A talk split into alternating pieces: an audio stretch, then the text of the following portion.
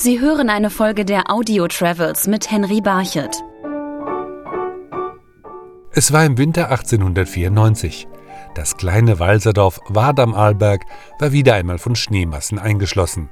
In diesem Jahr entdeckte Pfarrer Johann Müller in einer Zeitschrift, dass sich die Norweger und Schweden mit zwei an den Füßen festgeschnallten Holzbrettern selbst bei meterhohem Schnee fortbewegen können. So jedenfalls die Legende, die man sich auch heute noch nach mehr als 125 Jahren in Wart erzählt. Unsere Skigeschichte beginnt mit dem Pfarrer Müller, der erstmals Skier gesehen hat in einer Zeitschrift, die er aus Norwegen dann bestellt hat und nächtens probiert hat, diese Skier auszuprobieren. Und er hat immer wieder versucht und hat einfach versucht, Ski zu laufen und hat es dann eines Tages gekonnt und die Bauern in Wart haben nicht schlecht gestaunt, als er von Lech mit den Skiern herübergefahren ist. Warum wollte der diese Skier unbedingt haben? Es war natürlich sehr beschwerlich. Erstens war in Wart relativ viel Schnee, früher schon äh, bis zu 14, 15 Meter Neuschnee das man über den ganzen Winter hatte und dadurch natürlich eine hohe Schneedecke. Und das Fortkommen im Schnee war natürlich beschwerlich, zu Fuß oder mit dem Schlitten oder mit dem Pferd oder mit dem Ochsen. Und deswegen hat man natürlich andere Fortbewegungsmittel gesucht. Für Günter Oberhauser von den Skiliften Wart gilt Pfarrer Johann Müller als der erste Skifahrer der Region. Zu dieser Zeit waren die Bewohner durch Schneemassen im Winter oft wochenlang von der Außenwelt abgeschnitten.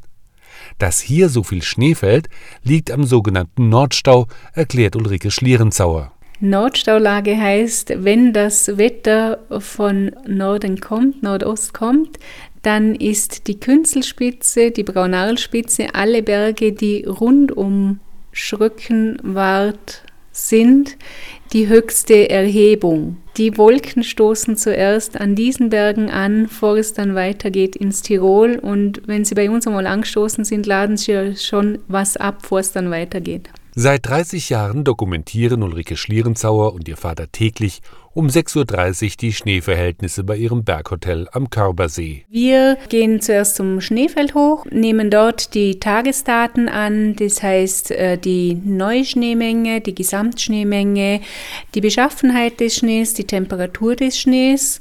Dann natürlich wird auch rundum beobachtet die Windverfrachtungen und die Daten werden auch von den letzten 24 Stunden dann gesammelt und das Ganze wird dann weitergegeben an den Lawinenwarndienst Vorarlberg. Denn immer wieder gehen in einer der schneereichsten Regionen Österreichs Lawinen ab. Wo Schnee ist, kann auch Gefahr sein, aber diese Gefahr zu minimieren, werden eben dementsprechend Berichte ausgegeben, die von den Schnee- oder Wintersportlern auch dementsprechend angenommen werden. Heute können die Wintersportler sich im Internet durch die Datenübermittlung jederzeit über die Schneeverhältnisse und die Lawinengefahr informieren. Früher dagegen waren die Dorfbewohner auf Zeichen in der Natur angewiesen. Ein Wissen, das heute weitgehend verloren gegangen ist, bedauert Thomas Walch vom Hotel Walserberg in Wart. Es gibt da verschiedene Zeichen in der Atmosphäre, wie zum Beispiel Schneeblühen, Jochbischer oder der Schwabernebel. Also es gibt so verschiedene Sachen, Naturzeichen, die uns Schlechtwetter ankündigen, die uns Schneefall ankündigen, aber es sind einfach von der Natur her gibt es gewisse Zeichen, die man einfach verloren hat und die es an und für sich wichtig sind, die wieder aus der Versenkung zu holen. Einer, der die Wetterzeichen noch deuten kann, ist Hubert Strolz. Der Olympiasieger bei den Winterspielen von 1988 ist heute Biobauer in Wart. Im Winter aber macht er mit Besuchern nur dann die Skitour, die einst Pfarrer Müller fuhr, wenn die Wetterverhältnisse stimmen. Aber so im Memoriam Pfarrer Müller hat man das sozusagen eine Runde entwickelt, also die sehr anspruchsvoll ist.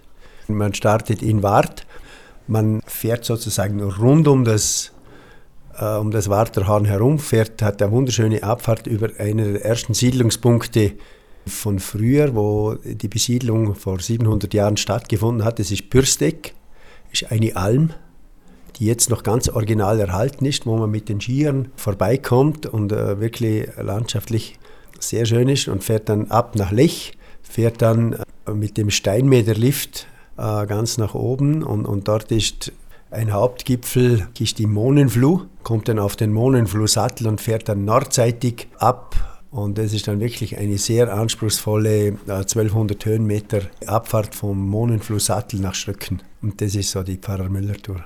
Dem Pfarrer sind die Dorfbewohner von Wart auch heute noch dankbar, dass er dem Ort den Wintersport gebracht hat.